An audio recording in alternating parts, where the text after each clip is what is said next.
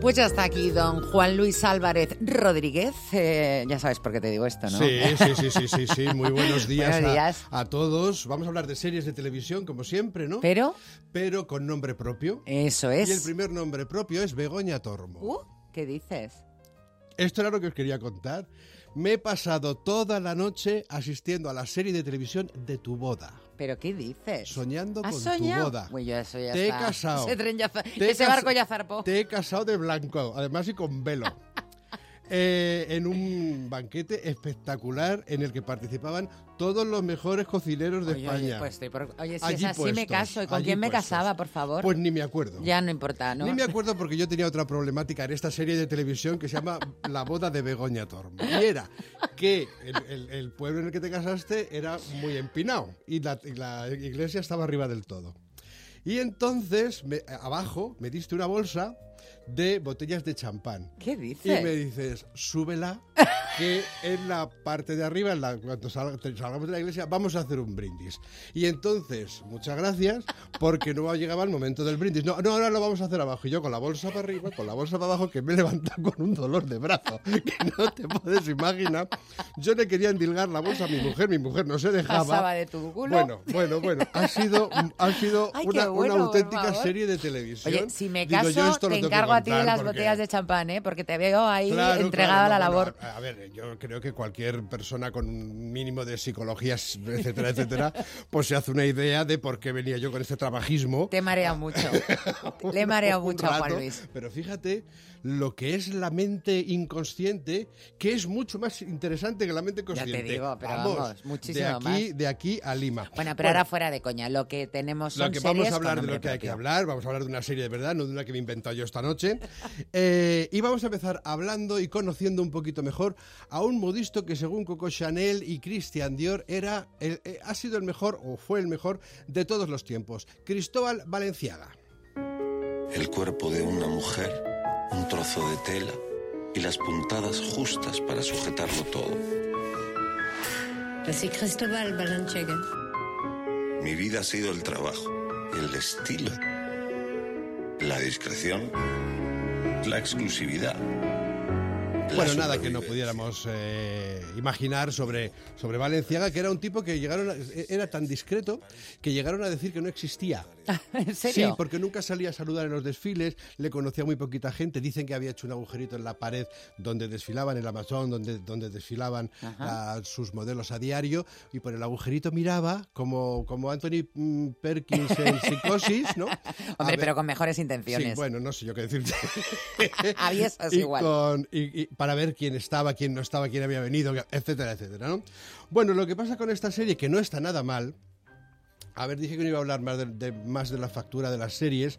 Es normal que la una serie de por televisión la buena doy- la como el valor al buena, soldado, decías. menos al que le ha hecho el, eh, la peluca a Alberto San Juan. ¿Por? Pues porque no le ha hecho una buena peluca. Se le nota que es Se pelucón. nota, y a ver, Alberto San Juan debe tener un buen pelo, yo creo que tiene un buen Sí. pelo, pero se ve que Cristóbal Valenciaga era una especie de rey león. Y entonces, entonces le ha puesto una peluca que se nota un montón. Qué se pena, nota un ¿no? montón, sí, le quita gracia. Estás- a veces estás más pendiente de la peluca que de lo que está ¿No pasando. has dicho en qué plataforma la Eh, ponen? Disney, Ah, Disney, son seis capítulos en Disney. Eh, a, mí me, a mí me está gustando la serie, no la he terminado, he visto varios capítulos, pero no, me falta un poquito, pero quería hablaros de ella ya.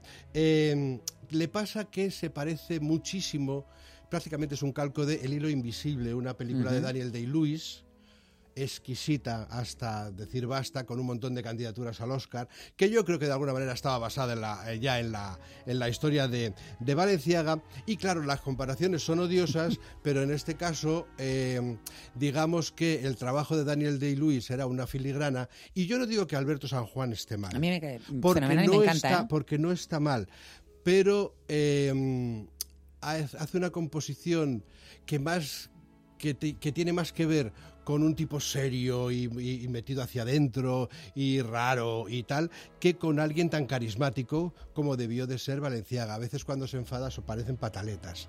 Em, Lo demás, bueno, pues tampoco digamos que tiene una es una biografía interesante, por ejemplo, pues te cuenta eh, cómo él dejó abierto su local de modas mm, durante la invasión eh, de los nazis en París, por lo que luego se le mm, eh, se le dio caña, obviamente, porque el resto de la gente o la mayoría de los modistos cerraron.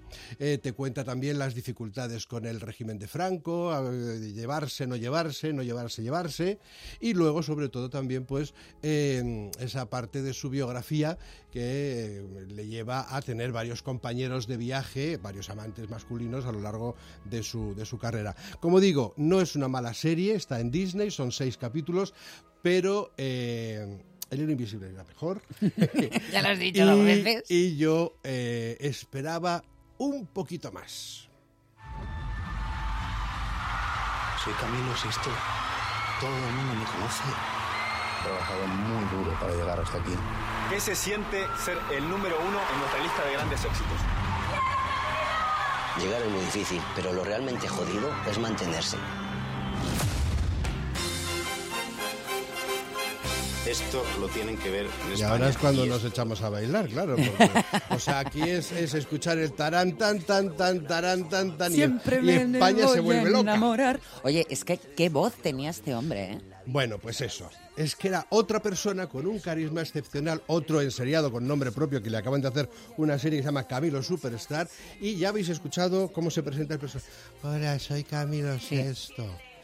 La voz le falla, ¿Eh? ¿verdad? No te, la cre- no te No. crees que esa voz pueda No. ser luego la que canta el algo de mí. Vamos a ver, un poquito más de... Que, que si, si algo tenía Camilo Sesto, aparte de una voz excepcional, eh, era, eh, bueno, pues que siempre le veías, era un tipo en, aquella, en aquellos años tan grises, que tú y yo éramos unos niños, Yo me acuerdo que la tía de una amiga mía ¿eh? era, o sea, devoción por Camilo VI. Claro, y además era un tipo que vestía moderno, que iba, que tenía unas formas, era un chico, un, Era un- guapo. un chaval guapo, educado. eh, yo aquí no lo he encontrado. No. No. Lo siento mucho ¿Quién e- por quién él. interpreta a Camilo Alejandro? Jato, que es un eh, es un eh, actor que seguramente para cualquier otra cosa estará bien. Si yo no digo nada, Estaba- es, era de, es de la se- de la serie Servir y Proteger. Para hacer de Camilo Sesto hace falta un tío Con más carisma. con carisma, con, con rollo, con rollo. Y luego la historia, pues eh, alrededor de, de la puesta en marcha en tiempos tan difíciles como los de finales de la, el final de la dictadura de Jesucristo Superstar, que Dios mío, echémonos las manos a la cabeza, y luego a los dos días pues se estrenó la película y se estrenó la función y no pasó absolutamente nada. Quiero decir que es como es lo de, lo de siempre, ¿no? La- la- esta canción, yo no sabía algo de mí, que era la que fue el primer éxito, ese- luego vas revisando, ¿no? Fíjate qué voz, y es Mira, que mira, era una mira. cosa espectacular. Algo de mí se va muriendo. Bueno, aquí hay más de un fan de Camilo Sesto. Me encanta Camilo VI, te lo digo en serio. Sí. O sea, es que me parece, además, si este hombre hubiera nacido en otro momento y en otro país, Sí. hubiera sido, a ver, aquí era una estrella absoluta, pero si hubiera nacido en Estados Unidos, por ejemplo, hubiera sido un, Un Sinatra. crack, Un totalmente. Sinatra, un Sinatra, totalmente, sí, un sí, no, yo le puedo- pues, se le puede poner a la altura porque además ah, en, en fraseo, en, en- en calidad de voz. Cómo vocaliza, además. Además se le entiende todo, que es una cosa que, que- que se está mucho de menos últimamente. Sí, bastante. Ahora hablaremos de eso.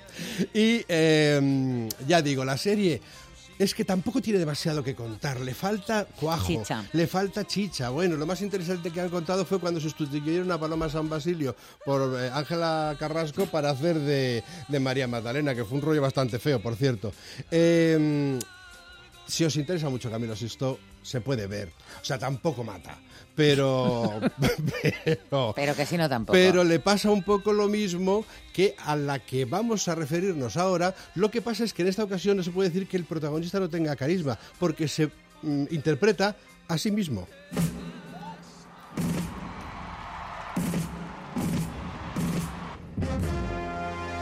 Si ha habido en España una producción que vaya en gira con tantísima gente actuando.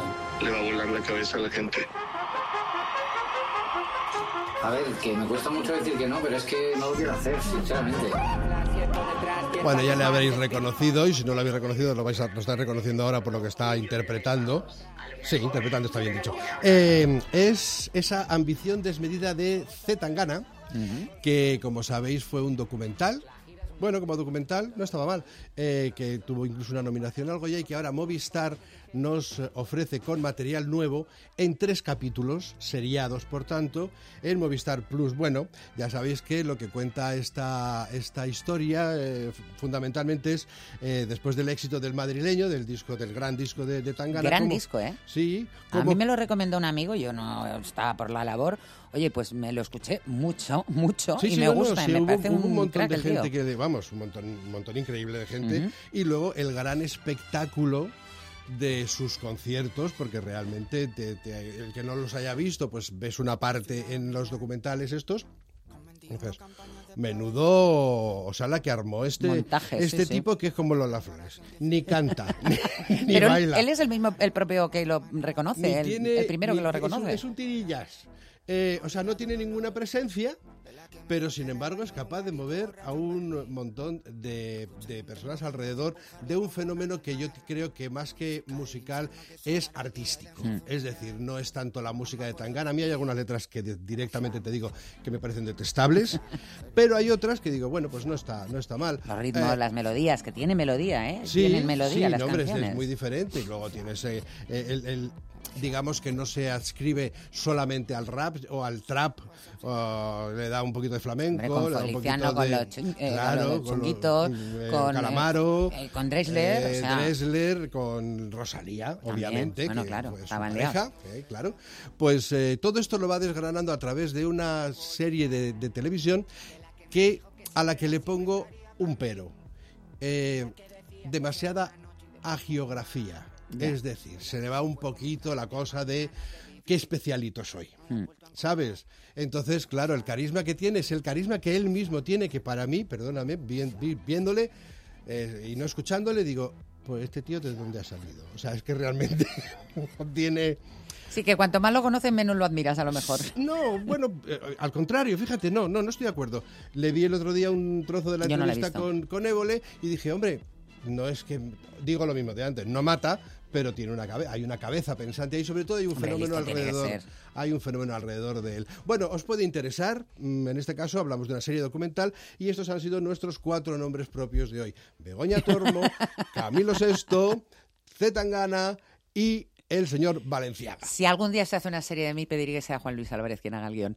Hasta la semana que viene. Hasta la semana que viene.